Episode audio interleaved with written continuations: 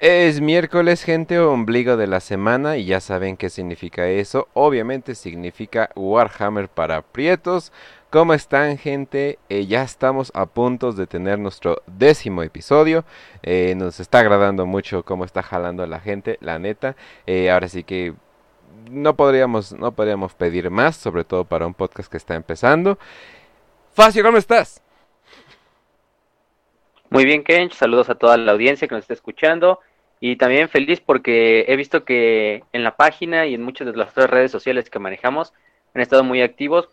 Eh, me sorprende la cantidad de preguntas que han llegado para, para el episodio en las 5 en 5. Tuve que escoger algunas y descartar otras, pero me está gustando cómo está caminando esto y con suerte hoy terminamos la gran cruzada. No, hoy la, hoy la vamos a acabar de huevo. Y algo, algo más que te, que te iba a decir, ¿tú qué crees que será que lo que empuje a Warhammer a ser popular con gente prieta, gente que habla español, pues. No sé, yo creo que muchas veces el propio universo sombrío de Warhammer les recuerda a su propia Latinoamérica. creo que ahí sería la, base del encanto. no, pero... De hecho, hoy, vamos a ver eh, con Conrad más o menos un mundo que me recuerda mucho al DF. Ajá. Es que también la fórmula de Warhammer es muy diferente a la de los demás universos de ciencia ficción. O sea, si tú comparas Warhammer con Star Wars, es como son la cara, son totalmente diferentes, diametralmente opuestos. O sea, es como una fórmula que nunca te venden. Es que, ¿sabes qué? Iba, a decir algo, iba a decir algo muy estúpido, te iba a decir, es que es más fantasía que ciencia ficción, y luego me acordé que Warhammer pues, tiene un chingo de fantasía, entonces no, es una pendejada. Más bien, o sea, es son humores completamente distintos, ¿no? O sea, uno se enfoca en el camino del héroe y todo eso, y el otro se enfoca en los pinches horrores del mundo. Exacto, y además, como dices bien, Warhammer está, o sea, Warhammer es más un tipo de ciencia ficción mezclada con fantasía.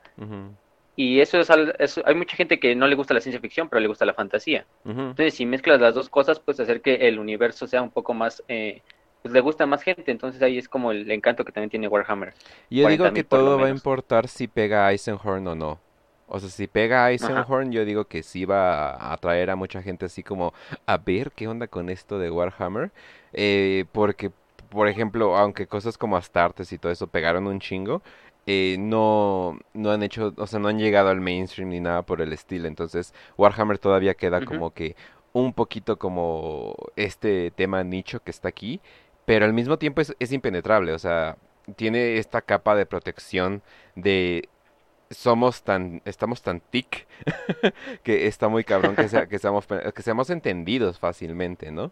O sea, mucha gente le mama a, a, Star Wars de lo complicado que es, pero su línea del tiempo está bien sencilla, entonces no me, no me chinguen. Exacto. Sí, ok. Bueno, entonces para no desperdiciar tiempo y ya darle derechito, vamos a iniciar con, eh, yo creo que el primarca más odiado, sí, yo creo que puede, aparte de Horus. Yo creo que sí. No, no ya ni Horus, porque hay muchos fanboys de Horus. Ni Horus tanto. Hay muchos fanboys de Horus. sobre todo porque el cabrón, pues, digo, sí, sí, sí tuvo los huevotes, ¿no? Pero entonces, Vamos a hablar de Lorgar y los portadores de la palabra Facio. ¿Qué podemos decir de este personaje? Lorgar, que va a ser uno de los personajes, se van a dar cuenta en los siguientes episodios ya cuando empezamos a hablar de la herejía, que es uno de los personajes que más, tanto él y su legión, son de los personajes que más influyen en la caída de Horus y de sus otros ocho hermanos. No tanto Lorgar, sino más bien dos este, sujetos que están en su legión que se llaman Erebus y Corfiron, que ellos sí son totalmente odiados. Pero para empezar con la historia de Lorgar, Lorgar, también llamado Lorgar Aureliano, cae en un planeta llamado Colchis. Y Colchis era un planeta eh, que durante la era de los conflictos se quedó totalmente aislado, pero tenían un panteón, un panteón religioso en el cual eh, este, le rezaban a cuatro dioses primordiales. No se, nos no se nos da como a entender, obviamente, que son los dioses del caos, pero se sobreentiende que son los cuatro dioses del caos. Es un culto primitivo a los dioses del caos. Entonces era un planeta que totalmente toda la vida estaba basada en la fe, en la religión de todo el planeta, que era este culto al, le dicen la vieja fe, de Colchis. Y el pequeño Lorgar a este mundo, llega a, llega a una comunidad de uno de los, de uno de los sacerdotes de esta tribu, llamado Corfiron, Y Corfiron adopta al niño, lo saca de la cápsula obviamente y adopta al niño. Y junto a todos sus seguidores de él, entre ellos uno que se llamaba Erebus, Lorgar a los pocos años crece como cualquier primarca exponencialmente. Y Erebus y, Lorgar se vuelven prácticamente mejores amigos, se vuelven hermanos, porque fueron criados por la misma persona que era Corfiron. Entonces, al poco tiempo, Corfiron, digo, perdón, Lorgar, empieza a crecer y tomar el liderazgo de no solo del culto, sino también de muchos de los cultos aledaños, que todos hablaban de esta religión.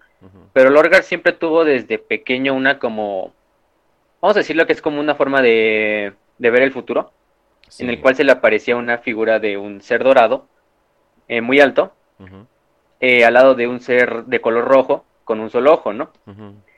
Y básicamente esta historia era como de que se le revelaba en los sueños de que ese era el verdadero dios de Colchis, el verdadero dios al que toda la gente de Colchis debía seguir, no a los cuatro dioses que seguían antes. Entonces, junto a Corfiron y a Erebus, él empieza luego a poner su nueva palabra, que es el, el verdadero dios de Colchis. Que muy originalmente le llama la palabra. Es así como que, wow. hay, mucha imaginación ahí, pero también cabe mencionar que eh, este, este niño tuvo una posición privilegiada en ese mundo, ya que pues suena como una profecía, ¿no? De que un niño cae y pues ese niño termina siendo súper chingón, es un, es un grandioso psyker, eh, tiene visiones del futuro que terminan siendo que se cumplen, que se cumplen y son verdad, pero... Y también hay algo genético con, con este men que al parecer él tiene eh, bajo, o sea, él tiene un espectro de moral eh, en blanco y negro. A pesar de que en el universo de Warhammer los grises siempre, o sea, por ejemplo, ¿qué podríamos decir? La Inquisición, que sería la policía más estricta de todo el mundo y con el código moral más fuerte. Inclusive hay miembros en la Inquisición que dicen, no manches, sí tenemos que de vez en cuando comerciar con orcos, ¿no? Y dices, no mames, ¿cómo van a comerciar con orcos, no? Sí, de vez en cuando tenemos que usar espadas demónicas para luchar contra el caos, ¿no? Y dices, no mames, ¿no? No, pero Lorgar es blanco y negro y no hay nada en medio a, un grado de que su fanatismo se eleva al, al, mil. Y también es como esa, tiene una propia inocencia característica de su personaje, de que muchas veces no sabe, o sea, él lo hace con buenas intenciones, pero a la larga, este, cuando es aprendido por esas cosas, tú ves cómo es prácticamente un niño en el cuerpo de un, de un primarca, de un güey de 2 metros 90, ¿no? O sea, es incluso, si podríamos decir que heredó del emperador, es como su, su, su voluntad de querer iluminar a la humanidad. Ya sea el emperador, solo que encamina a otro lugar. Este Lorgar a través de la religión y el emperador más sobre una verdad eh, secular o atea, básicamente. Y entonces, al poco tiempo ya de instituir esta como religión entre sus propios seguidores, eh, empiezas a generar un buen de seguidores de todo el planeta, a seguir esta nueva religión que él está predicando. Y los líderes de la religión antigua, de la vieja fe, se le ponen al pedo y le dicen, oye, ¿cómo, cómo estás diciendo esta nueva religión? Es prácticamente una herejía. Y se vuelve una guerra entre las facciones que apoyaban al Lorgar y las facciones que apoyaban la vieja fe, de los cuatro dioses esos primordiales. Y se llaman las guerras de la fe y duran unos cuantos años. No recuerdo el número, la verdad pero todo termina cuando Lorgar y sus fuerzas eh, sitian la capital de Baradesh, que es la capital como del planeta, ¿no? Sí. Y es la capital donde la religión, la vieja fe, tiene su sede. Entonces la destruyen y en el templo instituyen una... Eh, Lorgar en, el, en la...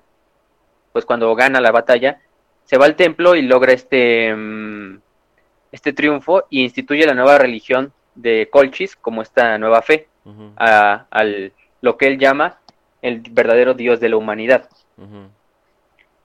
Y de hecho en esto, y a los pocos años, bueno, a los, sí, a los pocos años ya de instituir esto, se presenta el emperador, como con todos los primarcas. Y se presenta, pero va acompañado de Magnus, de Magnus el Rojo, si lo recuerdan, un primer que ya mencionamos.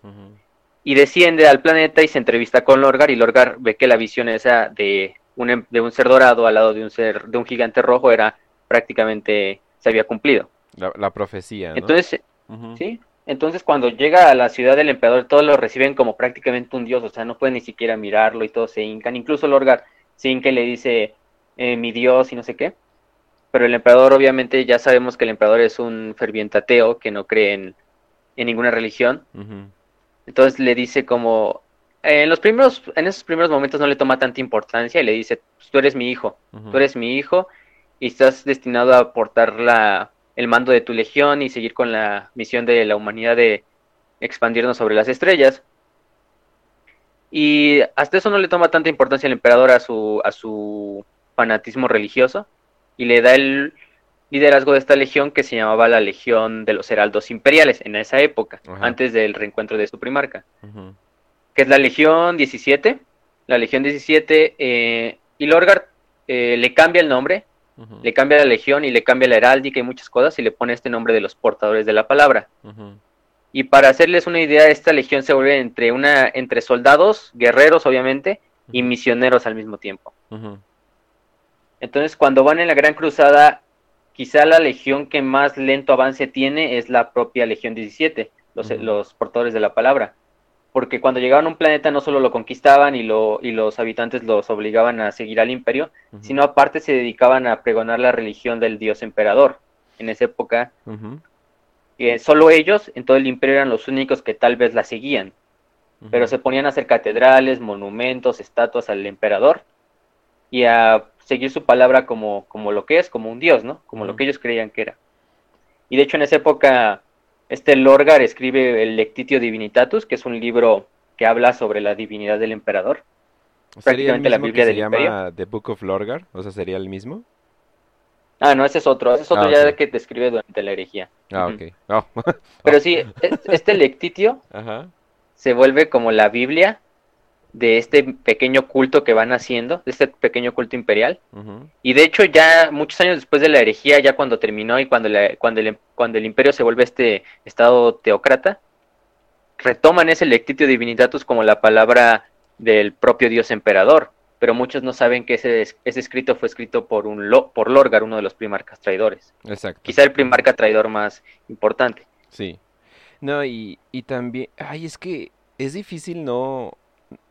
O sea, no voy a decir que simpatizo con Lorgar porque sí se me hace muy gay todo lo que pasó con él después, pero es un poco difícil eh, haber vivido todo tu mundo en un lugar donde te indoctrinan en una fe y luego llega un tipo que brilla, eh, mide 3 metros, eh, puede controlar con su mente el warp a tal grado de, ah, sí, sé dónde va esa nave, y yo le doy permiso de pasar y no sé qué, bla, bla, bla.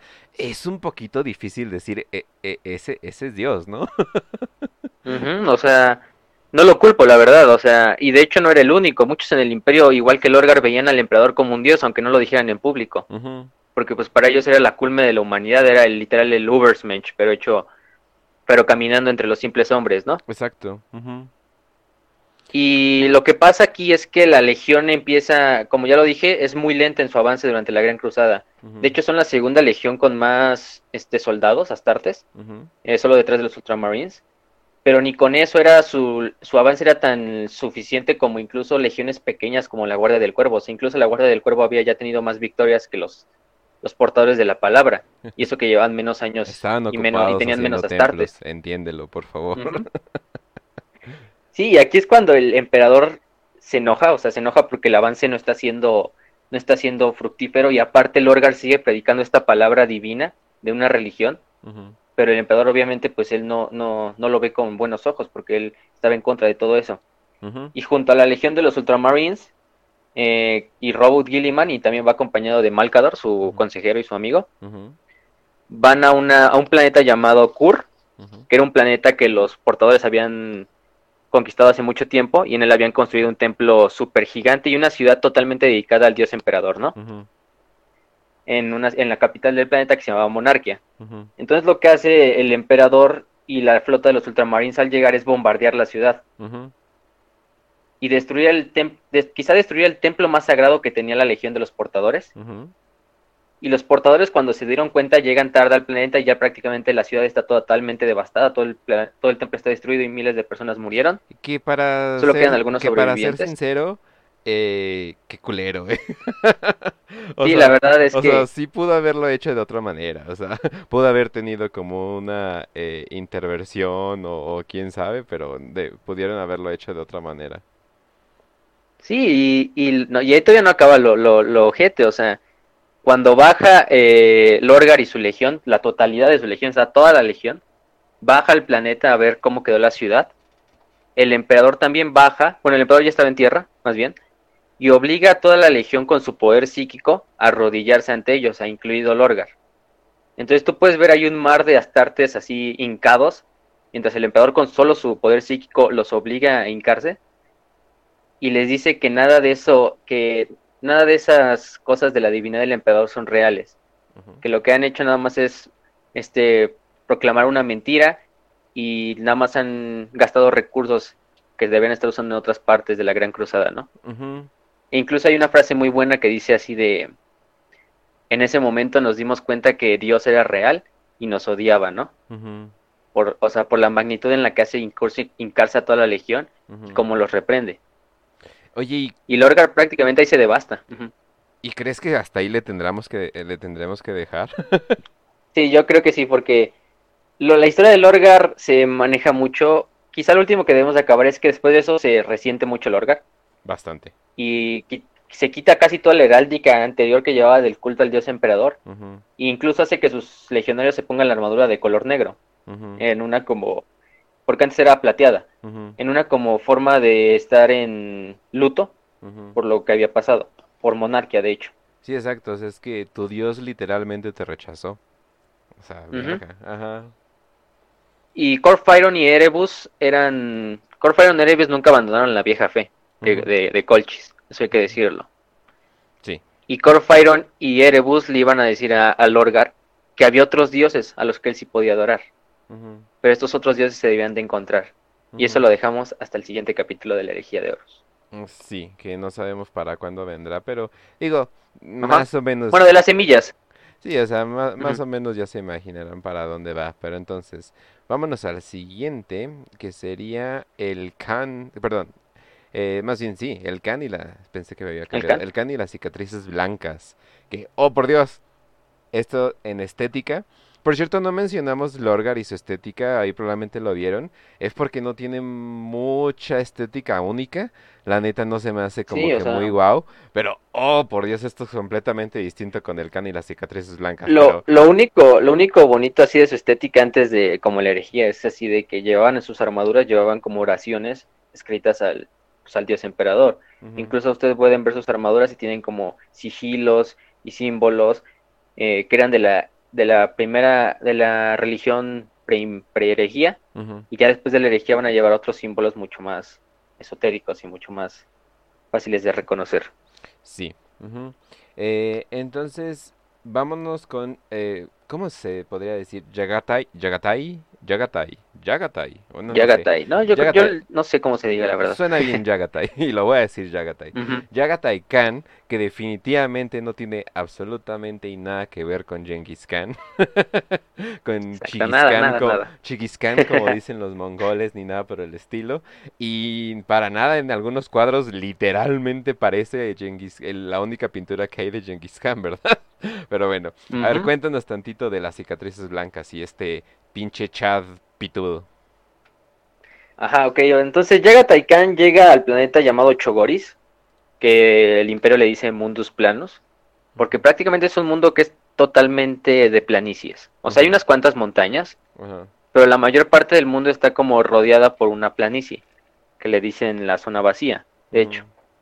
Y este mundo era gobernado por una fuerza de nobles que se llamaban el Palatinado. Estos este Palatinado vivía sobre las montañas y prácticamente esclavizaban a las tribus salvajes de las planicies. Sí, que por cierto uno para pensaría, trabajar por ellos. uno pensaría que en sentido de sobrevivencia, una planicie sería más fácil que vivir que un lugar con montañas, bosques, etcétera, etcétera. Bastante lo contrario. El problema de las planicies es que tienes que soportar el viento caliente, el sol y el hecho de que no tienes Los un tornados. refugio. Ajá, sí, y el hecho de que no tienes un refugio, no tienes, eh, por ejemplo, en las montañas hay cuevas, eh, con los árboles puedes hacer tu casita o muchas veces los árboles eh, funcionan como para, como para protegerte. Entonces, las condiciones peores de sobrevivencia vienen en las planicies, sobre todo en las planicies desérticas, que es la mayoría que es este planeta, ¿no? Sí, y muchas así tipo estepa, como lo que sería Eurasia. O sea, básicamente la, no solo, no solo la influencia de Genghis Khan y de los mongoles se queda ahí, sino también en el ambiente del propio planeta. Pero, y la sociedad era una sociedad preindustrial, era una sociedad que se imaginan tiene una tecnología más o menos del Renacimiento. O sea, no era una sociedad que tuviera una tecnología avanzada como otros planetas. Y las tribus nómadas todas vivían en, en la planicie, y como dice su nombre, son nómadas, entonces siempre se peleaban entre ellas o viajaban y se ponían en otros lugares dependiendo del, de, para alimentar a sus animales, porque sí había caballos que habían traído muchos años antes cuando se colonizó el planeta. Pero entonces cae este Yagata y en este planeta cae en la zona de la, del, de la zona vacía.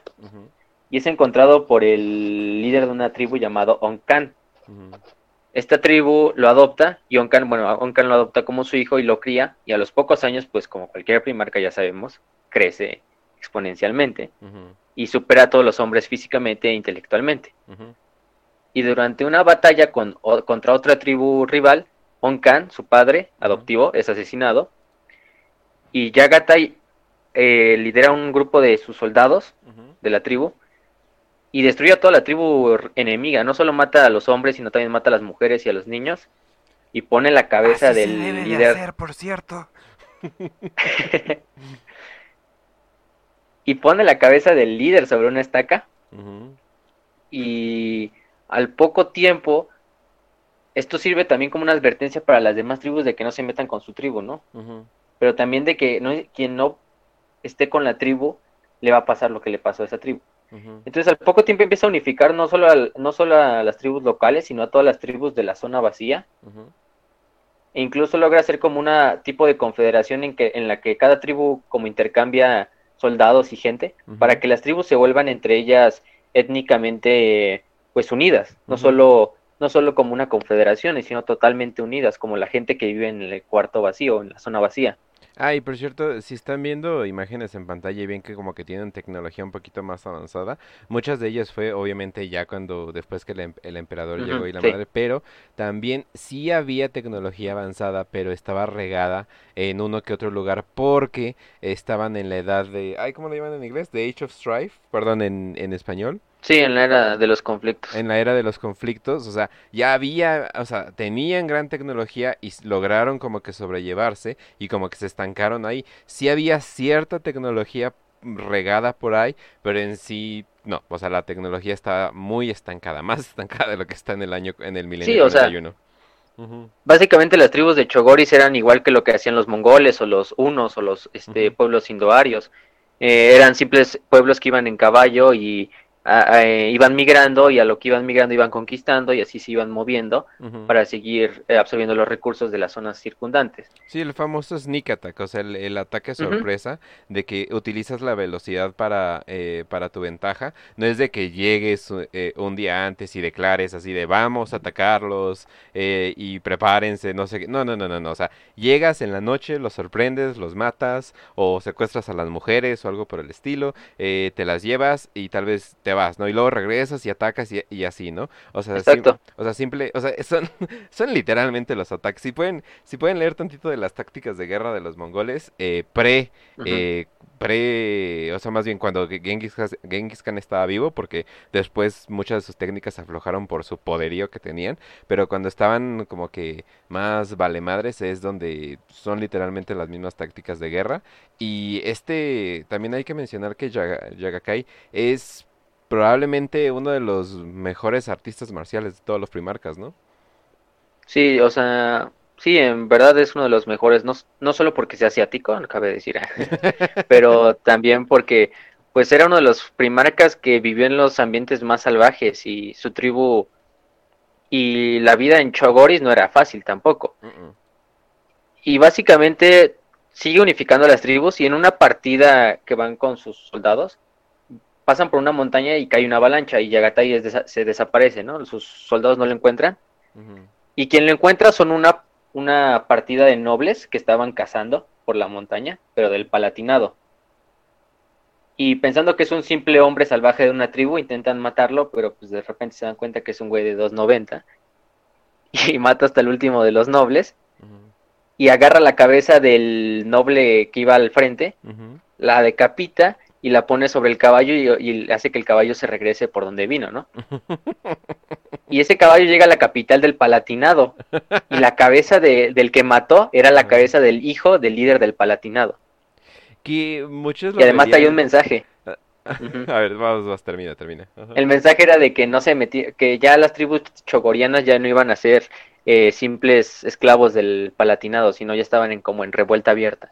Sí, exacto, o sea, no, es tanto como un acto de crueldad, eh, así de que no, pues este güey va a caer con el caos ni nada por el estilo, sino muy todo lo contrario, o sea, es como un acto wholesome de revolución o algo por el estilo. Sí, o sea, de hecho es lo que, lo que más marca la personalidad de Yagatai Khan es que, o sea, sí podemos decir que son unos salvajes, tal cual como otras legiones y otros primarcas como los, como Lehman Ross y los, los lobos espaciales, o como Angron y los devoradores de mundo. Pero aparte, o sea, son unos salvajes disciplinados y unos salvajes que tienen un honor.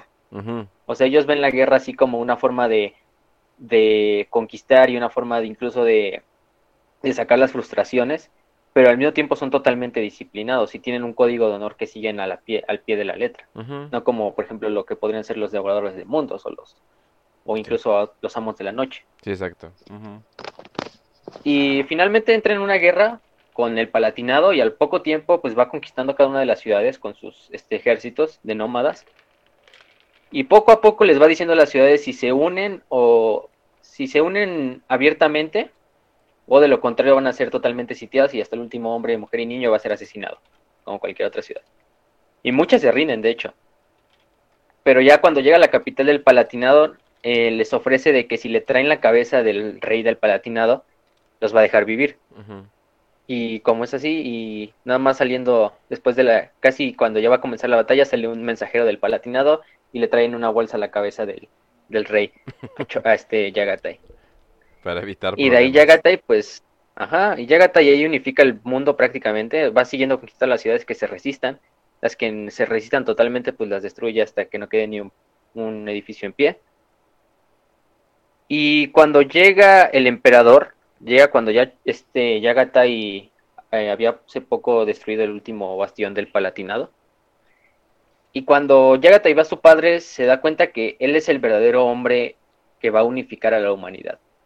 Porque de hecho en él ve el sueño que él también tuvo, que Yagatai tuvo, de unificar a todas las tribus de Chogoris, pero a una escala mayor, unificar a toda la humanidad.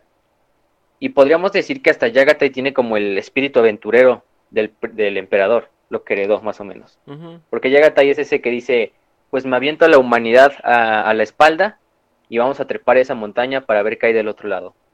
Y así es como la filosofía de Yagatai no solo es buscar la, unificación de la humanidad, sino también llevar a la humanidad a siempre desafíos mayores que superar. Y durante estos años ya se reúne con su legión, que es la Legión 5, que son los cicatrices blancas. Y esta legión, muchos de sus legionarios procedían de la zona que es Asia, más o menos de China, Mongolia y del centro de, Asia Central. Y lo que hace es unificar también no solo a las tribus de Chogoris con los soldados que venían de, Terra, sino que empieza a reclutar más soldados para la legión de Chogoris para convertirlos en astartes y a la larga también los soldados de Terra se tienen que volver, tienen que adoptar la cultura chogoriana para hacer que la, la, legión sea más este, unida, no solo en lo militar, sino también en lo cultural. Y de hecho es una de las pocas legiones que tú ves que son una legión étnicamente total, étnicamente pues homogénea. Sí, cañón. Porque muchas otras legiones tienen eh, reclutas de muchos lados, de muchos planetas, de muchos mundos, pero la legión 5 prácticamente todos son, pues sí, son asiáticos, o sea, se van a dar una cuenta. Sí. Porque los, la mayoría de los de Chogoris pues descienden de, de de colonizadores asiáticos y al mismo tiempo los que venían de Terra eran de las propias zonas de, de Asia. Sí, o sea. Y es bastante, eh, es bastante raro, pero pues oye, supongo que es bastante aburrido jugar ajedrez con gente que no es asiática, ¿no? Y no solo se queda ahí en lo cultural, sino también en lo militar. O sea, la Legión empieza a tomar estas prácticas de las guerras, de la doctrina militar de las tribus, por ejemplo, euroasiáticas, pero llevadas al futuro. Obviamente con, en vez de caballos, con motos, con land speeders, Que por cierto, con motos jetpacks. bien mamalonas, o sea, sí, motos bien mamadas, la neta. que pueden cargar un Space Marine, la verdad. Sí, sea, no es sí, exacto. O sea, fácilmente yo creo que te puede atropellar esa cosa si puede cargar un Space Marine y con armas montadas, o sea, no, no, no, eso es una belleza, la neta. Sí, la Legión 5 se va a convertir en lo que muchos consideran ser los expertos en la guerra relámpago. Sí. Son incluso los son unos amantes de la velocidad. Siempre que ven a la Legión 5 siempre van en escuadrones de asalto. Los que no van en motos van en land speeders, los que no van en land speeders van con jetpacks Exacto, y los, siempre son ah, ataques, los Assault Marines, los, mari- los Marines de asalto, sí, los assault marines. Sí, son muy utilizados por la Legión 5. ujú, Y es esta táctica de pegar fuerte, retroceder y ni siquiera darle tiempo al enemigo de responder para volver a hacer otro ataque por otro flanco y así. Y la Legión 5 lleva esto al máximo, es el máximo exponente de todas las legiones astartes. ujú, No hay ninguna otra legión astarte que pueda hacerlo también como ellos. Y esto pues, se ve principalmente en la campaña de en la campaña del Círculo de Colain, que es un era una zona en la galaxia donde estaba llena de senos, no solo la mayoría eran orcos, pero también otros tipos de senos. Y ahí, la, ahí prácticamente los cicatrices blancos lucharon por unos cuantos, casi, casi, casi 10 años, liberando cada mundo. Y al poco tiempo llega y se da cuenta de que la Gran Cruzada está como perdiendo su, su momentum, ¿no? O sea, ya prácticamente toda la galaxia está eh, unificado, por lo menos la mayoría. Ya son los últimos años de la Gran Cruzada. Se da cuenta que en última instancia la Legión ya no va a ser un instrumento necesario, como lo, lo haría- serían otras legiones porque ellos solo son guerreros que sirven para la guerra, no para colonizar ni para nada de eso. Y lo que pasa con él es que es uno de los primarcas que más como dudas tienen en la herejía de Horus y se van a dar cuenta cuando pasemos a hablar de eso. Pero y su legión es conocida no- también por su brutalidad, pero por su honor en la guerra, Sí, como ya lo dijimos, no como otras legiones diferentes. sí, exacto. Ahí ya, ya a pesar de todo se mantiene wholesome, pero se mantiene wholesome pedo hasta el mero final, pero no les vamos a arruinar todo. Así que vamos a, empezar con... ¿Ya pasamos al siguiente o quieres decir algo más de este? Sí, no, ya sería todo de va- Yagate. No hay vamos a mucha información pasar- antes de la herejía. Eh, vamos a pasar con eh, Conrad Kurz y los, y los Amos de la Noche. Que, oh Dios mío, Eh, no, digo, ya había leído de, de este güey, pero me puse a investigar para el programa y, ay güey, digo, Sí, güey, sí, es otro pedo. es literalmente el Batman eh, loco y con poderes psíquicos ex- extraño. O sea, Sí. la gente dice, andan mamando mucho con el nuevo Batman de, de ¿cómo se llama? De Robert Pattinson. Que digo, yo digo que va a estar, que yo digo que va a estar chido, pero como que la gente se super emocionó. Así que míralo, es bien sádico. Yo, y yo así de, dude, ni siquiera mata gente, no tienes idea. Pero, Sí. ¿qué pedo? Vamos a hablar de Conrad Kurz, ¿qué pedo con este güey? ¿Y por qué eh, esas orejitas y todo eso?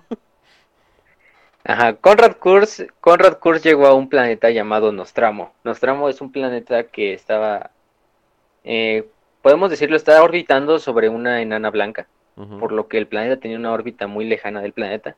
Entonces el planeta estaba sumido en una oscuridad casi perpetua, o sea, no importaba si fuera día o noche, la oscuridad era casi perpetua. Y se supone que La gente también vivía- eh, la contaminación estaba tan cabrona que Ah, sí, también. eliminaba cualquier posibilidad de que hubiera luz, ¿no? Sí, que lo poco que llegaba de, de rayos solares eran opacados totalmente por la, por la atmósfera del planeta, porque el planeta era un planeta que sí se mantuvo industrializado después de la era de los conflictos, era un planeta de esos planetas colmena, que son esos planetas que están totalmente dedicados a la producción y a, y a tener ciudades donde habiten millones, millones de personas,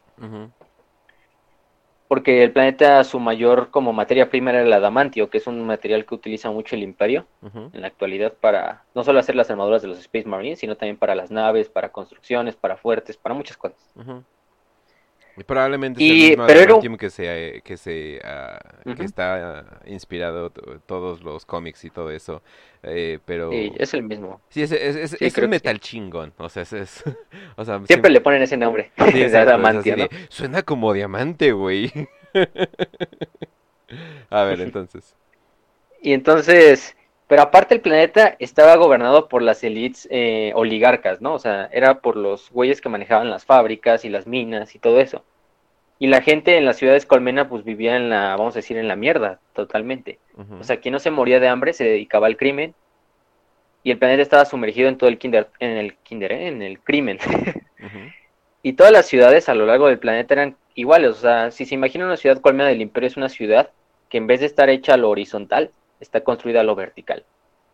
Entonces, en esas ciudades pueden vivir literalmente billones de personas, pero la ciudad está hecha en tal manera que entre más baja la zona de la ciudad colmena, porque la ciudad colmena se extiende también subsuelo, la gente vive peor. Y entre más arriba son las familias más eh, ostentosas de la- de- y más poderosas económicamente de las ciudades. Un pedo muy Dredd, ¿no? incluso en el Muy, Imperio actual. muy juez Ajá. Dredd, ¿no? Si, si, si se quieren ver como algo parecido a Nostromo, váyanse con eh, es prácticamente muy parecido Sí. la- la- el contexto. Y entonces aquí cae Conrad Curse, se supone que su cápsula No, no es cierto. No, no, no la hagan. A ver, sigue. Entonces cae su cápsula y cae tan fuerte que impacta dentro de una zona que ya estaba como debilitada de la superficie. Y de hecho la cápsula cayó unos muchos kilómetros debajo de la Tierra, casi llegando al núcleo. O sea, se hace muy exagerado, pero se dice que casi llega al núcleo. Y el pequeño Conrad se arrastró gateando por toda esa zona hasta ya llegar a la ciudad, que era Nostromo Prime, creo que se llamaba, la ciudad en la que llegó. Y los primeros años de Conrad fue sobrevivir a través de esconderse de las pandillas, como un bebé y como un niño, comer lo que pudiera encontrando en la basura, en la, comiéndose ratas, incluso a veces comiéndose los cadáveres de personas que estuvieran muertas, que tiraban ahí en, el- en las cloacas o tiraban ahí en las... No, o sea, simplemente calle, imagínate, o sea, qué tan mala era la gente de ahí que un bebé se dio cuenta, no mames, me voy a esconder, esa gente no quiere nada bueno. Sí, porque imagínense qué le, qué le iba a pasar al pequeño, bueno, a un bebé normal, a Conrad no, pero a un bebé normal, pues en una ciudad que estaba plagada de criminales desde arriba hacia abajo. Y a los pocos años ya va creciendo y se da cuenta, siempre este, siempre este Conrad tuvo como un, parecido a lo que pasaba con Lorgar, siempre tuvo como una forma de ver la vida solo en blancos y en negros, en bueno y en malo, en lo correcto y en lo incorrecto. Entonces él siempre tuvo desde pequeño una sed de justicia muy grande, lo que lo llevó a no solo, lo que lo llevó a ser como un tipo Batman, por eso decimos que se parece al Batman, porque desde los primeros años de su juventud empieza a cazar a los, a los pandilleros, empieza a cazar a los criminales, a cualquier persona que cometa incluso el crimen más bajo, lo empieza a cazar. Pero no solo lo, lo captura y lo, y lo mata, sino antes de matarlo lo tortura de la forma más cruel posible y sádica. Y su cadáver muchas veces lo pone colgado, o desmembrado, o sin piel, despellejado, para que sirva como un ejemplo para los demás que están cerca de la zona, ¿no? Y con los pocos años se va haciendo este renombre de El Cazador Nocturno, de Night Hunter. Eh, no, que eh, Conrad va teniendo. bueno, él se, empie- él se empieza a nombrar así, ¿no? Sí, bueno, así se empieza a nombrar, bueno, creo que la gente empezó a nombrarlo así, y como que él le gustó el apodo y lo, lo adoptó. Ah, ya. Entonces así él también se llama. Ajá.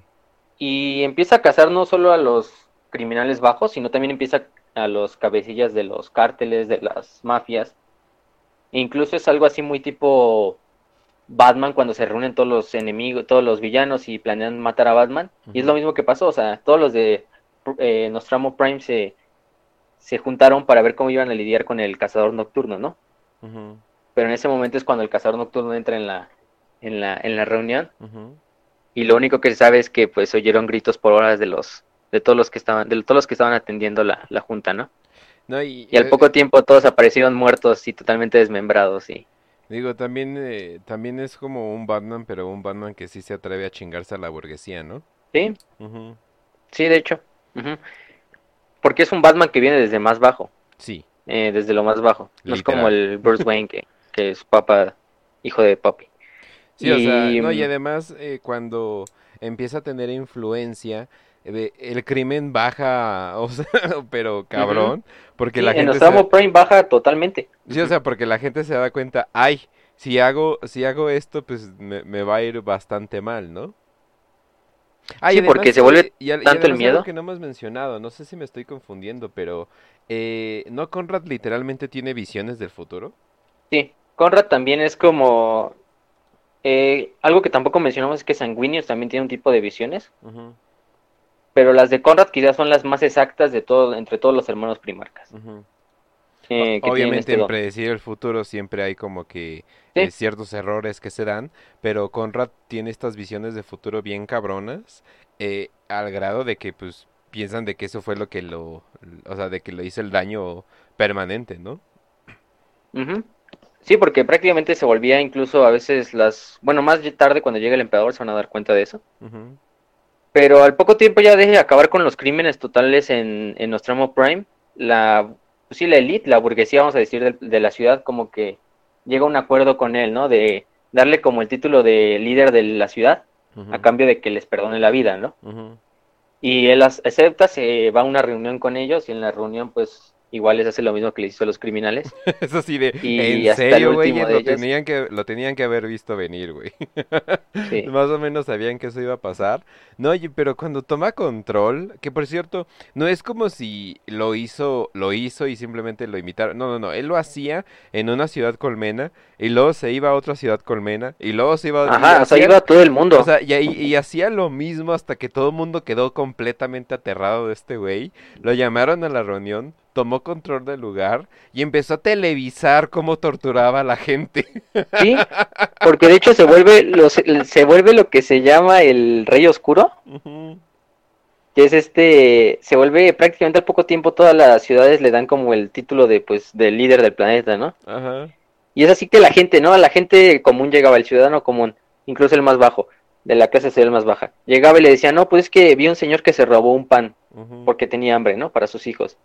Y Conrad en ese momento se levantaba del trono, iba por la ciudad, incluso si la ciudad estaba al otro lado del planeta, viajaba hasta esa ciudad, buscaba al güey que se robó el pan y se lo llevaba otra vez a su fortaleza y en la fortaleza lo torturaba, pero lo transmitía en todo el planeta, o sea, lo transmitía en las pantallas de todas las ciudades y en los megáfonos de todas las ciudades para que la gente escuchara la tortura y posteriormente el asesinato del criminal, ¿no? Exacto. Y haciéndolo desde el crimen más bajo, como robar un pedazo de pan, hasta el crimen más alto de, pues, lavar dinero o cosas así. Oye, y el emperador. Bueno, ¿y qué chingados estaba pensando cuando dice este güey? Sí, o sea, no- también podemos de- decir que es como que... O sea, no estoy en contra de torturar criminales, pero. Oye, un poquito, un poquito de mesura cuando ya eres literalmente el líder del lugar, ¿no? Es así de, oye, Sí, ¿y, y si ofrecemos más pan a los ciudadanos porque se están muriendo de hambre? ¡No! Y llegas tan absurdos, tan litera- tan cagados que es como una vez una, se- una mujer se quería suicidar y el suicidio era un crimen en Nostramo. Entonces en ese momento Conrad va y la detiene antes de que se suicide, se la lleva a su fortaleza, la tortura y luego la mata, porque es un crimen suicidarse. Eh, si, si, si hubiera tenido más conocimientos, la transformaba en un servitor, ¿eh? Nada más, nada más para joderla de que no esté Sí. muerta la cabrona. Sí, entonces, pues, Y hasta eso, pues ya se imaginan a dónde va esto, ¿verdad? Ya se dan cuenta. Y incluso eso, o sea, no era un mal gobernante porque trae mucho, a los pocos años de su mandato ya el crimen baja a cero, o sea, ya no hay crimen en todo el planeta. No, pues Y sí. las fábricas del planeta empiezan a trabajar al 100% de su capacidad y la economía de la ciudad, de todas las ciudades empieza a, a subir y no solo la, incluso la del trabajador común. Ya la gente no vive muriéndose de hambre. Incluso podemos decir que es el primarca que dice de, el que más da este ejemplo de que el fin justifica los medios. Sí, cabrón. Y cuando llega el emperador, está en algo tan eh, raro que es que todas las naves del emperador llegan a la atmósfera y se, se estacionan más o menos sobre la atmósfera. Incluso los motores de las naves, tan solo su resplandor hacía que la gente se quedara medio ciega al verlos. Y lo más caro es cuando baja el emperador a- al planeta, pero no solo baja él, va acompañado de otros cuatro primarcas, va acompañado de Fulgrim, de Lorgar, de Rogal Dorn y de Ferrus Manus. Y de, y de un contingente de cada una de las legiones de esos primarcas. Baja el planeta, camina, y la gente mientras se le queda viendo se va quedando ciega por el resplandor del emperador, ¿no? Sí, no muy em- el acostumbrados emperador a brilla luces tanto. divinas, ¿no? Brilla tanto que la gente se queda con la imagen del emperador como plasmada en su retina, de tanto era el resplandor del emperador, y muchos se quedan ciegos. Ya cuando llegan al palacio de Conrad, se les presentan y cada primarca se va presentando uno a uno y va saludando a Conrad, ¿no? Y cuando va al Orgar, ve una visión de, de ve al Orgar eh, rodeado por un círculo de fuego, gritando al cielo, ¿no? Y pues él dice, ah, qué pedo. No sé, no sé qué sea eso. Luego ve a Dorn y ve a Dorn como en un pasillo rodeado de otros Marines de otra legión, rodeándolo y acuchillándolo hasta la muerte, ¿no? Uy. Luego ve, Ajá. luego ve a Fulgrim y Fulgrim cuando toca, con- cuando habla con Fulgrim ve una silueta de una serpiente eh, que está gritando y llorando de dolor. Y cuando ve a Ferrus ve su cabeza decapitada, simplemente su cabeza decapitada con los ojos así pues sin vida. Pero la, la visión más grande es cuando ve al emperador y el emperador se le presenta y el emperador, la visión que ve es, se ve Conrad a él mismo asesinado a manos de su padre, del emperador. Y casi casi se vuelve loco, o sea, de que en ese momento se iba a arrancar los ojos de la visión tan traumática que vio, que el emperador en ese momento le pone la, la mano sobre el- la cabeza.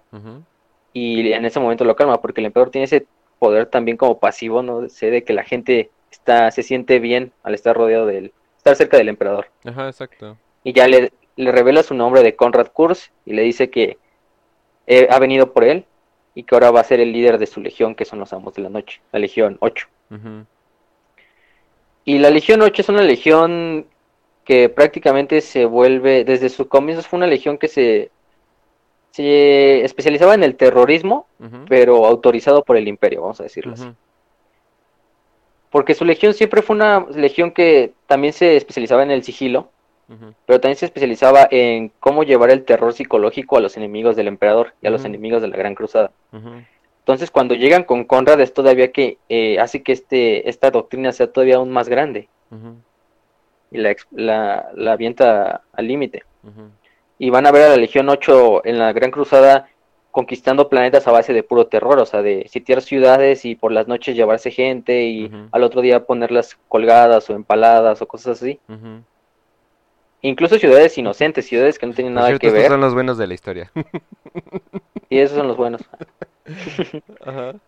Incluso le lleva a tener problemas con Vulcan, que ya sabemos que Vulcan es totalmente lo contrario. Eh, sí. Incluso una vez casi Conrad y Vulcan se agarran a, a golpes en una de las misiones conjuntas de sus legiones, pero fueron detenidos porque pues Conrad estaba masacrando civiles que no tenían nada que ver. Y al poco tiempo de que se va del planeta y se pone a liderar a su legión durante la Gran Cruzada, el planeta vuelve a caer en ese en ese estado anterior al de al de Conrad. Prácticamente el crimen vuelve a subir a todo lo que da, eh, la gente vuelve a estar en las mismas condiciones. Pues sí, es que y muchos de los legionarios e- es que no mames, o sea, les quitaron el, el- el símbolo del terror, o sea, literalmente. Sí. Y, los, y aparte los legionarios de la legión empiezan a venir todos de Nostramo, pero no vienen de pues de soldados normales, vienen de exconvictos, de asesinos seriales, de psicópatas, de sicarios, Ajá. a los que les das todo el poder de un superhumano de 2 metros 40 ujú, y le das una armadura del tamaño de un tanque, ahora imagínense lo que va a pasar con eso, ¿no? Ajá. Y, y, y Conrad se da cuenta de eso y como que Conrad es de los primeros que tal vez odian más a su legión, más a sus hijos, a sus propios hijos, ¿no? Porque así hay que decir a los astartes. pero no le toma mucha importancia. Ya cuando se le revela esta idea de esta idea de esta noticia de que Nostramo ya volvió a caer en la misma cosa que estaba antes, regresa al planeta y solo le revela a Fulgrim que tenía este plan, ¿no? Y Fulgrim luego le dice a Rogal Dorn. Y Dorn llama a Conrad a su nave y lo va a detener así de no, no puedes ir a hacer eso, lo que, a destruir tu planeta, ¿no? Porque lo que quería hacer este Conrad era destruir su planeta pero Conrad al poco tiempo se, se quita se quita y casi mata a Dorn porque Dorn estaba desprevenido, lo dejó muy mal herido. Se escapa de la nave, regresa a su nave capital y se va con su flota hacia Nostramo. Y los puños imperiales y otras flotas que estaban cerca lo empiezan a perseguir y cuando llegan a Nostramo nada más ven como las naves de la nave capital de Conrad y todas las de su flota empiezan a disparar contra el planeta. Y prácticamente le dan tantas veces al núcleo que el planeta se destabiliza y se destruye. Y al poco tiempo este hacen llamar a Conrad al, al Palacio Imperial en Terra para que diga con el emperador lo que hizo.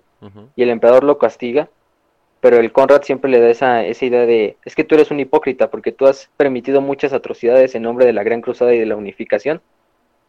Pero cuando yo hago lo mismo con mi planeta y con la gente que pues está contra la Gran Cruzada porque prácticamente son criminales, te, te indignas y dices que eso está mal y que no se debe de hacer. Y el emperador no le toma mucha importancia y ya le- lo regresa a su... Al poco tiempo Conrad regresa a su, a su legión.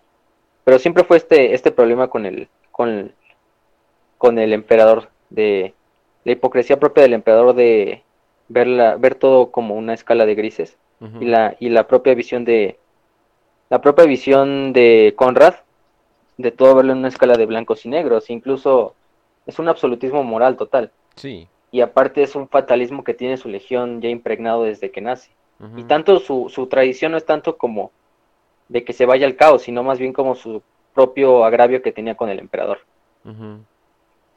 Sí, sí, sí. Sí, y eso sería todo en cuanto a Conrad durante la Gran Cruzada. cabe, no hay mucho que decir de los de la noche.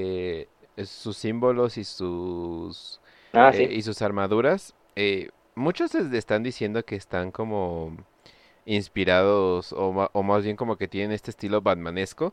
Yo diría más bien que están como más bien como Spawn, o sea, como Spawnonesco. O sea, yo me, yo Ah, me bueno, iría sí. más como para ese lado, o sea, por esa estética eh, gótica, infernal, moderna, e- etcétera, etcétera. Eh, sí me mama, o sea, no, no, no voy a mentir que Sí, no. la verdad está muy buena su estética, es de las mejores. Sí, la, de las la- legiones la neta. Y aparte también algo cabe mencionar es de que Conrad es un gran, gran psyker. Bueno, es un gran psíquico. Entonces, eh, eso es, eso va a ser muy importante, so- sobre todo, sobre todo después. Pero, híjole, a- eh, estos, este tipo de güeyes sí es como que me pongo a pensar así de, bueno, emperador, ¿qué, qué- qué esperabas? O sea, o, o simplemente cre- te creías tan buen criador de, eh, de niños que decían, no, no hay pedo, bajo mi tutela todo va a salir bien, ¿no? Y tal vez, ¿no? Ta- o sea, y tal vez, Tal vez hubiera sido así, pero... ajá, y tal vez la, ¿cómo se llamaba la, la madre? De los... ¿Herda? Eh, ¿Cómo? Herda. ¿Herda? Herda. Herda. pinche- Es pinche cerda, más bien. Pero, pero, o sea, o sea, sí, o sea, ahí sí la cagó con, con estos. O sea, hay unos que salieron súper bien. Pero pues este tipo, pues podríamos decir que tal vez esto es un comentario de que sí puedes vivir en una planicie valiendo pito, así, pero vas a salir bien.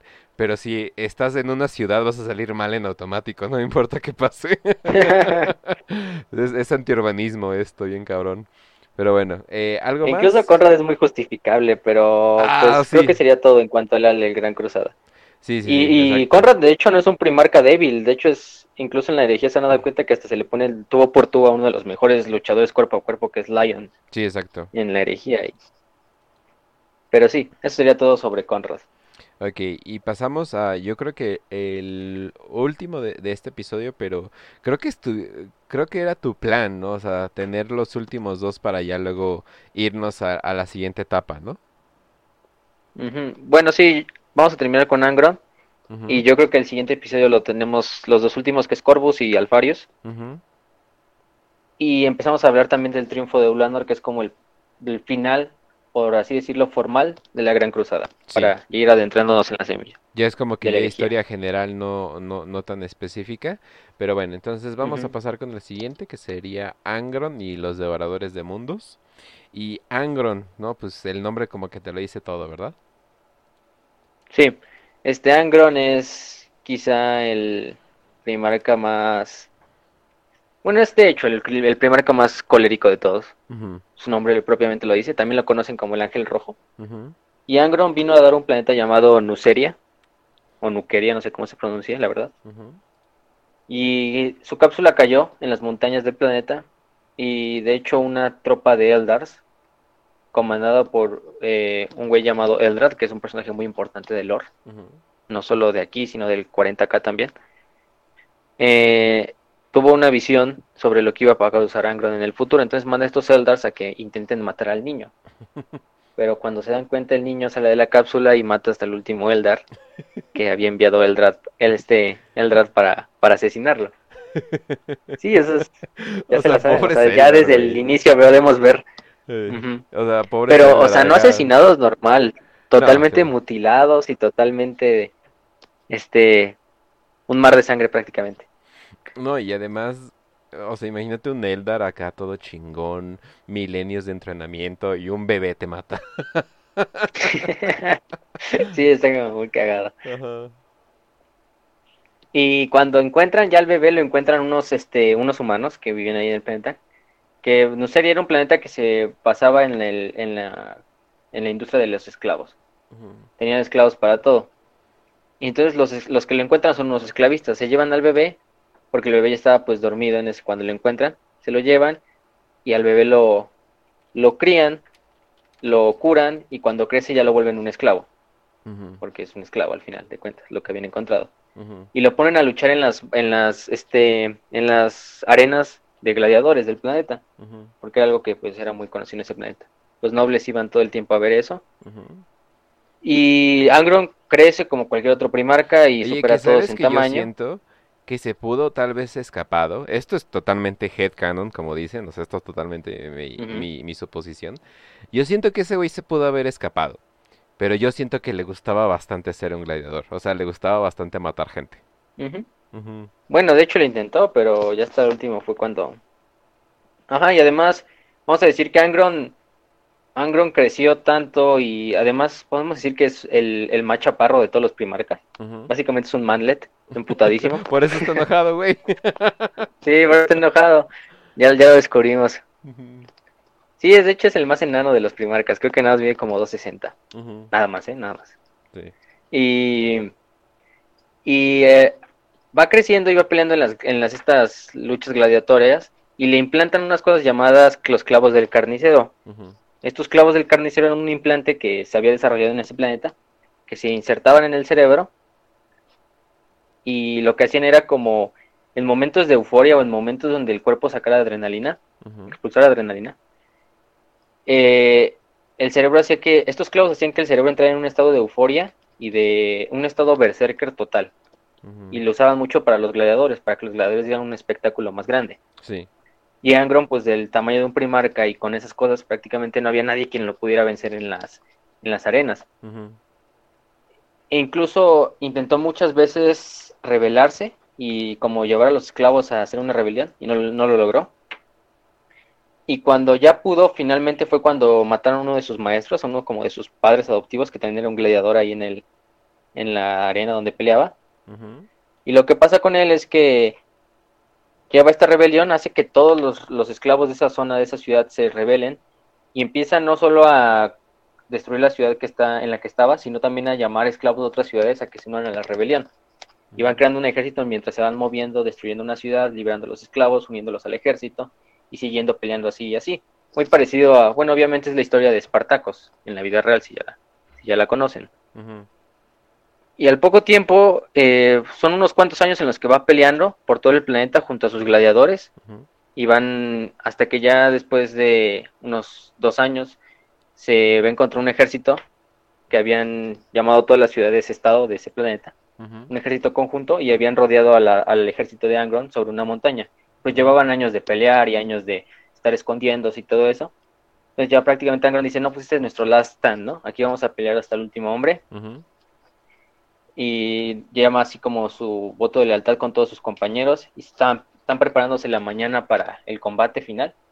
Y en ese momento llega el emperador, llega la flota del emperador y el emperador baja, se, le se teletransporta a donde está Angron Ujú. y le ofrece de que si se une él, este, va a tener todo el honor y toda la gloria de cualquier uno de sus hermanos y además le revela que es su hijo, que es su padre. Pero Angron se niega, Angron dice, no, yo, yo quiero aquí morir junto a mis compañeros porque es con los que, verdad, he peleado por años y es con el que he formado el lazo de hermandad más grande, con estos guerreros que están a mi lado. Y se niega y el emperador se regresa a su nave, otra vez lo teletransportan. Y en ese momento, cuando ya va a empezar la batalla, el emperador dice, pues, le ordena a uno de los custodes de la nave que teletransporte a, Mira, al final del día yo soy su papá y yo decido qué hace él. Pero es algo tan, o sea, podemos decir que la, ahí sí la cagó el emperador. O sea, fácilmente pudo haber teletransportado a todo el ejército de los rebeldes, o incluso haber bajado con unos cuantos custodes y era, era suficiente para acabar con todos los ejércitos enemigos de Angron. Pero no, transporta a Angron y lo teletransporta a la nave de su legión, a la nave capital de los, de, los... En esa época eran los perros de guerra, luego los renombra devoradores de mundos. Lo teletransporta y en ese momento Angron se queda viendo por las ventanas, así como de la nave, como todo, su, como todo el ejército de sus compañeros es asesinado, es rodeado y asesinado por las fuerzas de la ciudad-estado. Y entra en un estado de berserker total. Incluso mató a un custodes. Ahí en. Y para matar a un custodes, pues no es algo fácil. No, para nada. Incluso si es un primarca. Y lo mató con sus puños eh, desnudos. Y. Y se empieza a entrevistar. Como que no, nadie lo puede calmar. Incluso el, van todos los capitanes de su, de su legión desde el primero hasta el séptimo, a intentar calmarlo para que pues ya tome el comando de la legión. Y cada uno va entrando al, al aposento de, de Angron, perdón, y nada más lo mata. Angron los mata en ese momento. Ni siquiera habla con ellos, nada más va entrando un capitán Astartes a la, a la puerta del cuarto de, de Angron y en ese momento la cabeza. pudo haber ido él.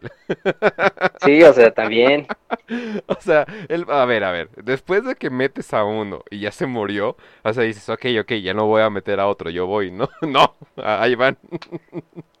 Sí, pero aparte se lo deja la legión, o sea, el emperador es como que nada más lo teletransporta y ya, ya me voy, ahí ustedes, ustedes ven cómo solucionan, cómo calman a su primarca. Y así va desde el primero hasta el, hasta el séptimo capitán de las compañías de los devoradores de mundos a intentar calmarlo y cada uno es asesinado por Angron. Hasta que llega el capitán de la octava que es eh, un personaje muy querido en, en, todo el universo de Warhammer 40.000, aunque sea del caos, que es Karn. Sí y Karn, este, ya Karn, igual Karn se lleva su putiza, porque se, se llevó su putiza, porque casi lo mata este Angron, pero al final logra calmar a Angron. Incluso hay un cuento muy, muy conocido sobre esto que está en, no me acuerdo qué libro de la herejía de Horus es, pero se llama Cuentos de la herejía, es una antología de cuentos, y pueden, hay un cuento que es el del ángel rojo, y habla sobre el reencuentro de su primarca con la legión, ahí lo pueden ver. Está en el canal de Telegram por si lo quieren ver. Y ya lo calma y finalmente toma el control de su legión y los renombra a los devoradores de mundos, porque se llamaban los perros de guerra. Y esta legión era una legión que estaba totalmente destinada al combate cuerpo a cuerpo. Sí. Era una legión que no hacía nada de estos ataques de a largo alcance ni usar tácticas más sutiles. No, ellos aventaban al combate así eh, como una línea totalmente dispersa y nada más cargar al enemigo de frente. Y aunque es muy Pero en esa época todavía tenían algo de honor. aunque es muy digno y todo, es como que de, de, vez en cuando vale la pena un poco de combate de rango, no chingues. O sea, no siempre tienes que tirar, no siempre tienes que lanzarte con jetpacks y caer y, que te parten la madre. No siempre tienes que hacerlo, pero pues bueno, ni modo. y además, y además era como que también este o sea, en esa época antes de encontrar con su primarca eran una fuerza muy disciplinada, parecido a lo que hacían los cicatrices blancas, o sea, totalmente eran unos salvajes en la batalla, pero también tenían cierta disciplina, sí mantenían las líneas, sí mantenían, en ocasiones donde sí se tenía que pelear por largo alcance lo hacían, no siempre era así. Y como, y, pero creo que son la única legión que más bien no se beneficia del reencuentro con su primarca, sino totalmente lo contrario. Porque cuando encuentran al primarca ya prácticamente se vuelven unos berserkers que no dan la batalla. Exacto. Y, y Angro no solo hace eso, sino llamar estas tácticas, sino también hacer que sus eh, dice a los Tech Marines de su legión que intenten replicar los, los clavos del carnicero que él tenía.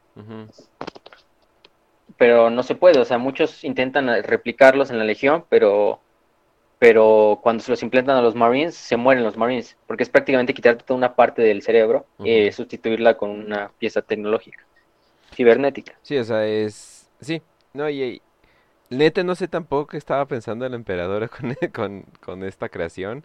Básicamente creaste el campeón de Korn sin querer, pero es así de, tuviste que haberlo visto ya como que, como que desde antes.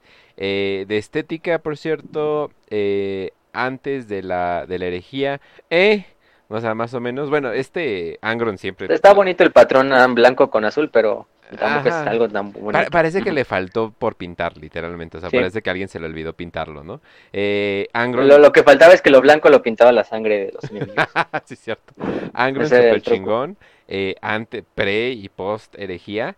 Eh, Nada más que yo creo que Angron es el, es el güey que más ha cambiado con los años, o sea, porque en su vieja arte lo ponían como, no sé, como un Bloodletter, o sea, como, bueno, esos demonios. Como un demonio de Korn, ¿no? Sí, exacto, o sea, y, y ya luego, oh por Dios, ya cuando ves su arte post herejía, es súper chingón, o sea, como el hecho de que parece que como que crece, o sea, parece que mide 20 metros, o sea, se ve súper imponente, y yo creo que eso le dijo Korn, si te unes conmigo, te voy a hacer que midas más que, más que tus, que todos tus hermanos.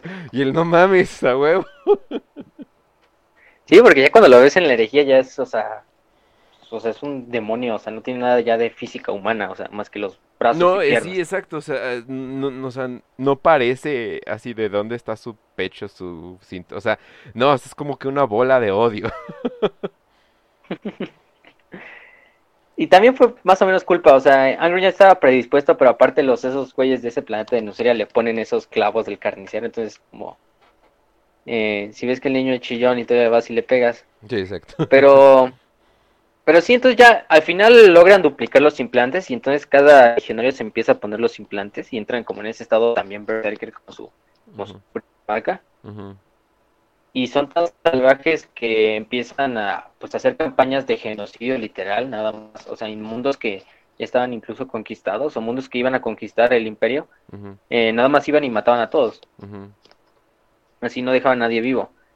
Bueno, porque entraban en ese estado berserker. Bueno, pero y ganamos, el ¿verdad? Pues, pero ganamos. y también, aparte, pues, también pierden muchos soldados porque pues, van cargando de frente contra, contra enemigos, contra aliens y contra todo. Pero ya el, el, emperador enojado por este problema de que, aparte de que le está implantando esas cosas a sus, a sus hijos, eh, también está asesinando a, a diestra y siniestra, sin ningún objetivo concreto. Y manda a Lehman Ross, manda a Lehman Ross a que lo censure, vamos a decirlo que lo censura, porque así se dice. En una batalla que se llama La Noche del Lobo, que no es de la herejía, pero podemos decir que es la primera batalla Astartes contra Astartes. De, de toda la historia del imperio. ¿Por qué? Porque en esa época, y incluso hay algo muy culero del emperador, es que no sé, yo creo que el emperador si hubiera podido extirpar los clavos del carnicero de Angron, pero ni siquiera lo intentó. o sea, nada más como que, pues me sirve más que está así todo emputado. Pero sí, entonces manda este a, a Lehman, en lo que se llama la Noche del Lobo, y Lehman y sus, la, legión de los lobos espaciales y los devoradores del mundo pues combaten. Y las dos legiones pues son totalmente enfocadas en el cuerpo a cuerpo y las dos son totalmente salvajes. Sí. Y tú podrías decir, pues van a estar igualadas, ¿no? Más o menos. Pero no, o sea, los devoradores del mundo, aunque los, los, lobos espaciales tuvieron la primer como sangre y empezaron a matar muy fácil a los a los, devoradores de mundos. Ya cuando entraron en combate cuerpo a cuerpo, muchas veces los lobos espaciales perdían contra un devorador de mundo, aunque los dos fueran totalmente salvajes y totalmente buenos en eso. E incluso Lehman y Angron empiezan a pelear y Angron incluso logra vencer a Lehman, le destruye su espada y Lehman le destruye una de sus hachas.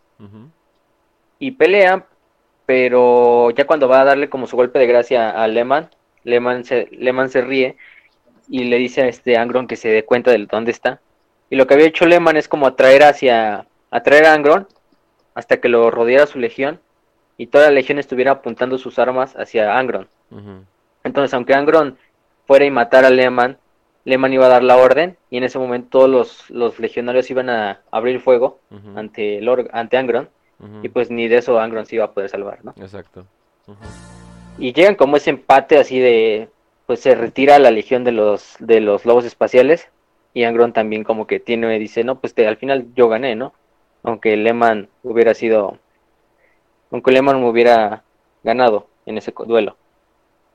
Pero también se queda como ese manifiesto entre todas las demás legiones de que los devoradores son unos indisciplinados, de que no tienen disciplina, que nada más van a la guerra a cargar y de frente y, y matar como si fueran meros salvajes, ¿no? Y eso es también algo de lo que empieza como a generar odio entre, entre Angron y los demás. Quizá lo único que le caía bien era a Horus. Y Sanguinius, a Sanguinius lo respetaba porque incluso Angron, que es de los primarcas más poderosos, podemos decir cuerpo a cuerpo, incluso él decía, no, pues a Sanguinius yo no lo puedo vencer. para que se den una cuenta de, de qué tan fuerte era Sanguinis también. Sanguinis me recuerda mucho a Bruce Lee. Eh, Bruce Lee solía vestirse de mujer en los ochentas en los bares, eh, simplemente para que alguien se lo madre, o sea, y poder madreárselo de regreso. Y eso sí, de, no, pues obviamente no, no le van a decir nada al güey vestido de mujer.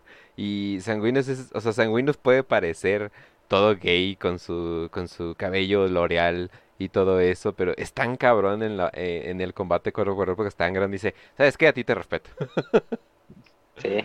No, y, Sí, o sea, pero el hecho de, por ejemplo, respetar a alguien solamente por su proeza marcial, eso es tan corn que pues es como que, verga, o sea, obviamente, obviamente ya sabemos para dónde va este güey y los World Bearers, eh, que yo sé si ya lo he mencionado, pero post herejía los trajes de los World Bearers están súper chingones, o sea, yo creo que son de mis favoritos. Aunque los World Bearers son del caos absoluto, no son como seguidores de Korn. Ah, sí. Pero su armadura es roja, quién sabe. Sí, Ah. o sea, es que el, el problema con los Bearers es que su armadura también es roja, actualmente, igual que la de los devoradores de mundos. Y pues uno se va con la finta, ¿no? De que ah, pues, siguen a Korn, ¿no? Pero no, de hecho siguen al caos absoluto, O sea, los devoradores. o sea, este Digo, los portadores. O sea, este Angron es un Demon Prince del caos. No, Angron, Angron sí es Demon Prince de Korn. Ah, los. Angron y los devoradores sí. Ah, Pero ok. Lorgar y los, y los portadores son Ah, eh, del caos absoluto. ah, ok, ok, ok, ok. Ok, perfecto. Bueno, eh, Y entonces- espérate, final, ajá. para finalizar, creo que nada más, este, las dos campañas más grandes de los devoradores en la Gran Cruzada es la destrucción del mundo, destruyen un mundo astronave de los Eldar, para que se den una idea de dónde lucharon los, los devoradores, Sí. que se llamaba Bonetor, y prácticamente no dejaron ni un Eldar sobreviviente. ujú, Y también destruyeron dos imperios orcos, de Blitzclaw y Neverlight, Ah, Ahora ya para es que personal, vieran ¿eh? Ahora ya es personal. incluso qué tan salvaje, Sí, exacto. para que los orcos incluso les tuvieran miedo a veces en el combate cuerpo a cuerpo.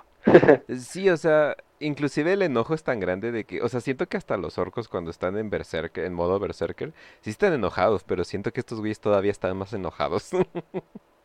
Sí, los orcos hasta como que se divierten, ¿no? Pues cuando están así en modo berserker, pero los, los, los devoradores sí emputados, emputadísimos al, al llevado a la décima potencia. Entonces, gente, la lección del día es no confíen en alguien que mida menos de unos 70. Pero bueno, entonces va- vamos a continuar.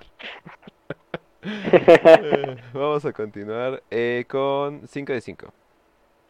Ok. Entonces, las 5 de 5 nos llegaron varias preguntas, tuve que descartar, como ya dije, algunas. Y es agradecido con todos los que mandaron sus preguntas. Si no salen este, en estas 5 de 5, pues pueden salir en las siguientes los demás capítulos, entonces no se preocupen. Eventualmente van a Pero la primera- no se preocupen. Ajá. Eventualmente van a salir. Eh, la primera nos las dice Horus Lupercal en Facebook. Dice. ¿es posible ese que haya eh, Astartes? Ese güey hace buenas preguntas. ¿Mm? Sí. ¿Es posible que haya Astartes de origen híbrido? Así decir, por, lo, por ejemplo, Eldar con humano. Y la respuesta es que sí. De hecho, había un personaje hace mucho que ya no es canon, porque sí está como muy pendejo el concepto. Sí. Se llamaba Elian, Na- Elian Nastas, algo así se llamaba. Y era un bibliotecario de, la, de los Ultramarines, que se supone que su mamá era un humano y su papá era un Eldar. y él había nacido como un híbrido, un híbrido humano Eldar. Y de hecho no sé cómo llegó a ser un bibliotecario de la Legión si obviamente la humanidad es como el estado más xenofóbico posible. Mínimo, si no lo mataron de niño, imagínate cómo va a ser que entre una legión de Astartes. Y, o sea, en el canon viejo sí había algunos ejemplos, no solo él, sino también había otra, otro, si no recuerdo, había otro, otro híbrido Eldar humano. Pero actualmente ya no son canon y, o sea, obviamente ya no son compatibles, aunque los Eldar y los humanos se vean muy parecidos fisiológicamente.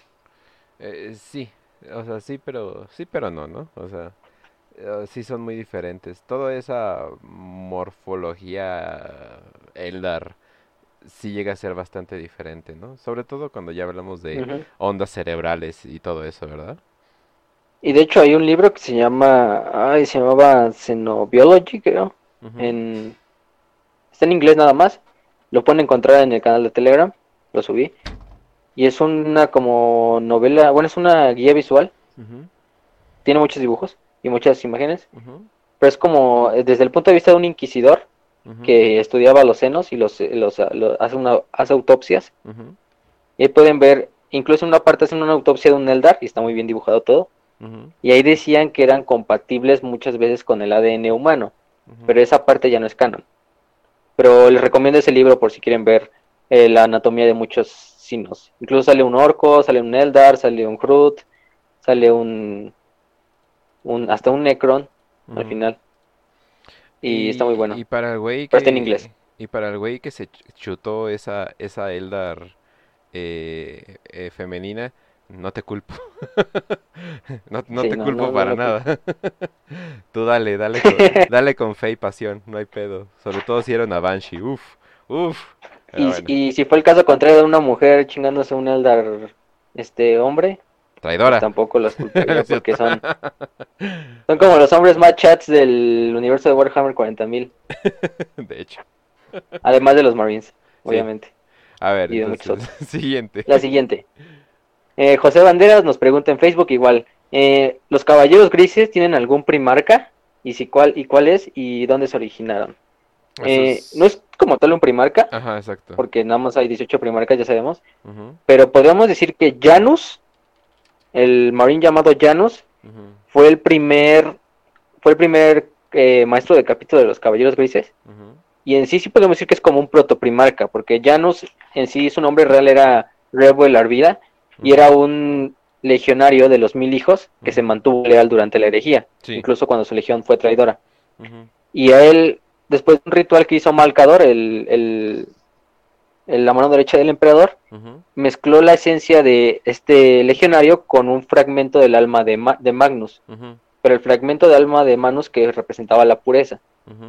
Y creó este nuevo marine que se llamaba Janus, que es por así decir como el del cual descienden todos los caballeros grises. Y fue el primer líder de capítulo de los caballeros grises. No se sabe qué pasó con él. No, y literalmente e- el, nombre eh, representa el principio y el fin. Entonces, eh, por, por el dios. Entonces, es como que... mm, Sí, o sea, sí sería, sí sería como un primarca. Y siempre tiene, o sea, sí, sí hay jerarquías en, lo- en los Grey Knights, o sea, porque por lo mismo de que respetan tanto el combate, o sea, esa es la cosa. Sí, y, y los Grey Knights, recuerden, son esos marines que pelean contra demonios, que creó Malcador bajo órdenes del emperador en los últimos días de la herejía. Y toda su genética las creó a partir de ocho Marines que procedían de legiones traidoras, pero que se mantuvieron leales durante la herejía de Horus. Sí, exacto. Y de estos ocho descienden los caballeros grises, que es un capítulo muy interesante, que algún Sí. día le vamos a dedicar un episodio, tal Sí, vez. o sea, darle, darle con todo a los Grey Knights es, es uno de los capítulos que definitivamente podríamos hacer uno o dos. Eh, de- de- definitivamente. A ver, siguiente. La siguiente nos hace dos preguntas a Audrey en Telegram. Este, la primera es, ¿cuál es la función de un Princeps eh, en los titanes? Eh, para que se den una idea, el Princeps es el piloto en sí del titán, los titanes del Adeptus Mechanicus. Los Princeps están entrenados por el Adeptus Mechanicus y en sí pregonan la religión del Adeptus Mechanicus, del Omnisaya.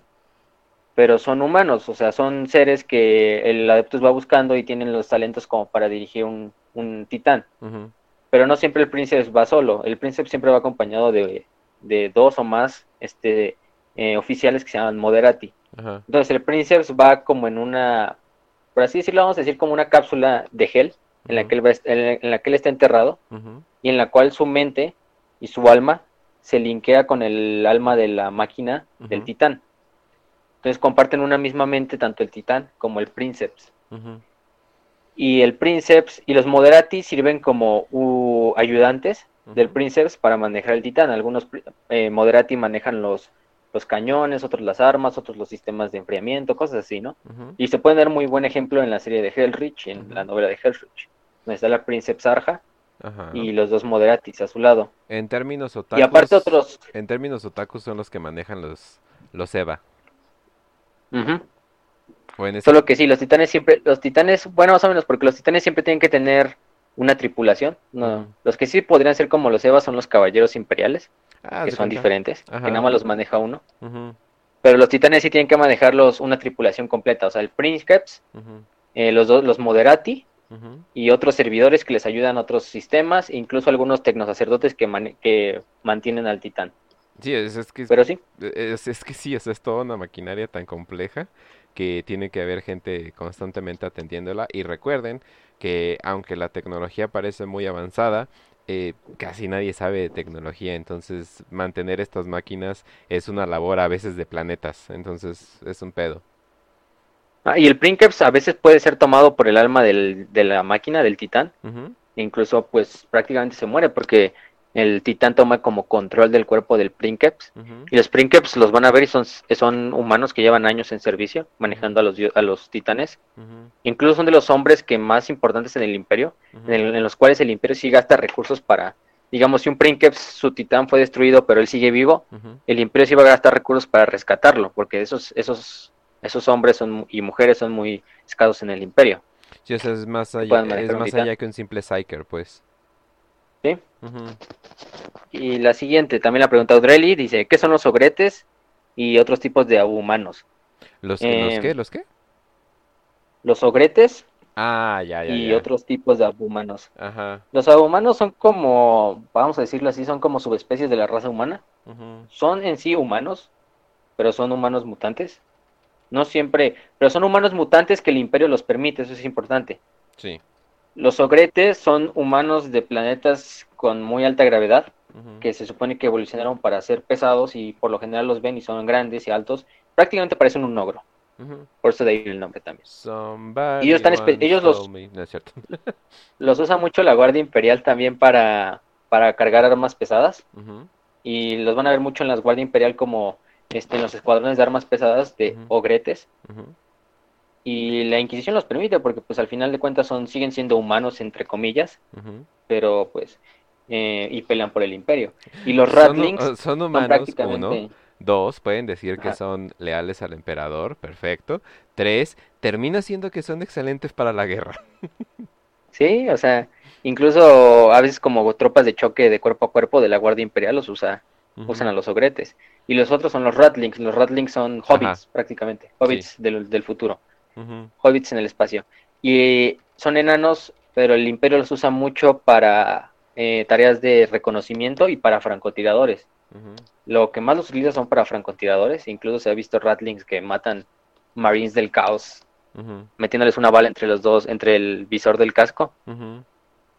Y también los usa mucho como para, porque los ratlings son muy buenos cocinando, entonces muchas veces son los cocineros de los regimientos de la Guardia Imperial. Y ahí los ven en las cocinas, unos güeyes chaparritos. Pero aparte tienen como esa, ese, ese don de, siempre están robando cosas, o sea, le roban a los soldados municiones, les roban pertenencias y cosas así. No, y ojo que, medio les eh, eh, o sea, la Inquisición no los mata porque son mansitos. O sea, y so- o sea, son suficientemente humanos. O sea, definitivamente serían considerados otra especie o subespecie por cualquier libro de biología. Pero lo- la Inquisición dice, eh, son mansitos y nos ayudan para la guerra. Que, cuál es- o sea, eh, los, como tú dices, los Ratlings pueden hacer travesuras, ¿no? Y los ogros tal vez la cagan de vez en cuando, pero no son una amenaza, ¿no? O sea, no andan adorando al caos ni nada por el estilo, ¿no? Y luego los ogros son como medio retrasados mentales, entonces Eh, o sea, son- literalmente. al mismo tiempo son muy mansitos y son y son muy fáciles de ordenar y ordenarles que carguen contra el enemigo. Sí, exacto. Pero sí, o sea, se originaron porque pues muchos mm, planetas eh, durante la era de los conflictos se aislaron y debido a sus condiciones geográficas y ambientales, pues la, eh, la especie humana se tuvo que adaptar a ese planeta y pues nacieron esas subespecies, podemos decirlo así. Exacto. Pero, Y la siguiente, la última, Ajá. es de Fernando Seb, en, también en Facebook, y nos pregunta, eh, ¿quién en el imperio trata deliberadamente de traer de vuelta al emperador de la muerte? Entre comillas, ¿no? Ajá, sí. Y Ah, por lo general son, hay dos filosofías en la Inquisición. Como ya dijo Kench al principio, hay algunos inquisidores que son medio radicales, que si dicen, ah, no podemos usar armas senos o armas demoníacas para acabar con el caos, ¿no? Y otros este, inquisidores que son muy conservadores, que se llaman puritanos. Pero entre los radicales hay dos este, escuelas de filosofía que se llaman los casofilianos y los revivificadores. Estos dos tipos de inquisidores buscan como una forma, en sí ellos estudian cómo el alma eh, pasa a través de la disformidad, ¿no? Y buscan una manera en sí, al final de cuentas, cómo revivir al emperador de vuelta. ya sea eh, por métodos eh, desconectando al emperador del trono dorado o encontrar como un avatar para el, para el emperador o cosas así. Ellos serían como los máximos exponentes de quién quiere traer al... Y son tratados como radicales porque pues obviamente intentar matar al emperador, aunque sea para traerlo de vuelta, es algo que pues no es viable, ¿no? Y otros inquisidores de otras órdenes puritanas los ven así con, pues con, con, con malos ojos. Y los que- torianos que son puritanos también. Es que a- pesar de que, es que esa es la cosa, a pesar de que utilizan Psykers, a pesar de que utilizan, eh, eh, o sea, que, que es un Psyker y que es un mago, o sea, es casi, casi lo mismo, eh, a pesar, o sea, verían este acto como un acto de brujería, ¿no? O algo por el estilo, entonces ahí ya sería como que lo controversial, aunque pues la misma, el mismo nacimiento del emperador podría considerarse totalmente un acto de brujería, pero eh, también esa información es como si todo el mundo la supiera, ¿no? Y aparte hay otros, también los torianos, que son otra rama, pero de los puritanos, de los inquisidores puritanos. Y ellos creen en, bueno, en las enseñanzas del, del, de San Sebastián ujú, que él decía, bueno, su, su filosofía es como de que siempre el emperador busca, en los momentos de más este, necesidad del imperio, busca como un avatar y se encarna en el avatar y prácticamente el- ese avatar es como el durante esos tiempos de grandes conflictos es el que va a salvar al, salva al imperio temporalmente, ¿no? Como lo hizo con San Sebastián Tor, dicen ellos, que fue un, un predicador que acabó con el reinado de terror de, de George Van Dyer, que era un güey que tomó el poder de todo el imperio. Sí, pero fuera de ellos creo que pues mucha gente yo creo que se pregunta, oye, ¿y si revivimos al emperador para que reencarne, pero pues obviamente no lo dicen. no sería una buena idea en vez de Ah, ah, tenerlo ahí ¿cómo no se me postrado. había, cómo no se me había ocurrido eso, güey? Me, me encantaba vivir en este pinche desolación de esperanza que tengo aquí. Con, con mi Dios postrado en una pared ya casi casi, no manches. Es así de, ah, mira qué chingona idea, ¿no? Oja- ojalá no la caguemos y nos terminemos hundiendo en caos, ¿verdad? Ujú. Pero bueno. Pero sí, esos serían los únicos. Y esos serían las 5 de 5. Perfecto. Bueno, entonces, gente, ya saben que todos los miércoles estamos aquí. Ya saben que nos pueden encontrar en YouTube, Telegram, que por cierto, eh, mu- muchas preguntas que me están preguntando, pudieron haberlas ya leído en el canal de Telegram de Warhammer para aprietos, que eh, tiene este facio. Neta que les recomiendo leer todo ese canal. Es, es entretenido y chiquito, o sea, sí son como bite size, o sea, como que son muy, muy, muy entretenidas y ahí tienen las imágenes chingonas que sube. Eh, también nos pueden encontrar en D-Live en vivo, ya lo saben, y básicamente en todos los sistemas de podcast que se pueden imaginar, hasta en iBooks. Entonces ahora sí que ya no hay excusa. Fácil, ¿cómo nos despedimos? Este, gente, sigan compartiéndolo, ya se la saben. Pueden decirnos todas sus dudas en YouTube, en Facebook, en Twitter. Ya tenemos abiertos nuestros DMs por si quieren enviar un mensaje. Igual en Telegram. En el canal he estado subiendo, de hecho, terminé de subir el hilo de la Inquisición Imperial, por si quieren leer sobre la Inquisición. ujú. Y también he subido algunas novelas nuevas. Eh, ahí pueden buscar, si quieren una recomendación sobre los primarcas que hablamos, eh, busquen en las novelas de la herejía de Horus, que ya subí como 30 de ellas. Pueden encontrar las historias sobre Ah, eh, Traidor, sobre Aureliano. Sí, llevo la mitad más o menos. Porque la otra ahí la tengo guardada, pero todavía no la subo. Sí. Creo que alguien en, el chat, de creo que alguien, alguien en el chat dijo que se iba a echar el reto de leer todos los libros en una semana. Y así de, No, ajá. no, Y yo mames. sí, ajá. Bueno, o sea, 500 libros. Sí. Y esos nada más son los libros, o sea, hay novelas y audiolibros y todo eso. Exacto. sí, Eh, se pueden leer la de Aureliano Ajá. y la de Traidor, que hablan sobre el Orgar. Oye, ¿ya salieron, ya salió el cómic? ¿O nada más? Ah, no, creo que todavía apenas va a salir, no sé. Ah. Hace rato vi un- una noticia, pero no me fijé mucho. Me encantaría legalmente leerlo cuando salga. Ujú. Yaga Taikan, pueden ver la de Cicatrices y... Ay, no me acuerdo la otra novela, pero la de Cicatrices es la que más habla sobre ellos. Eh, de Conrad, pues... De Conrad sí no me he leído novelas de eso, hasta él.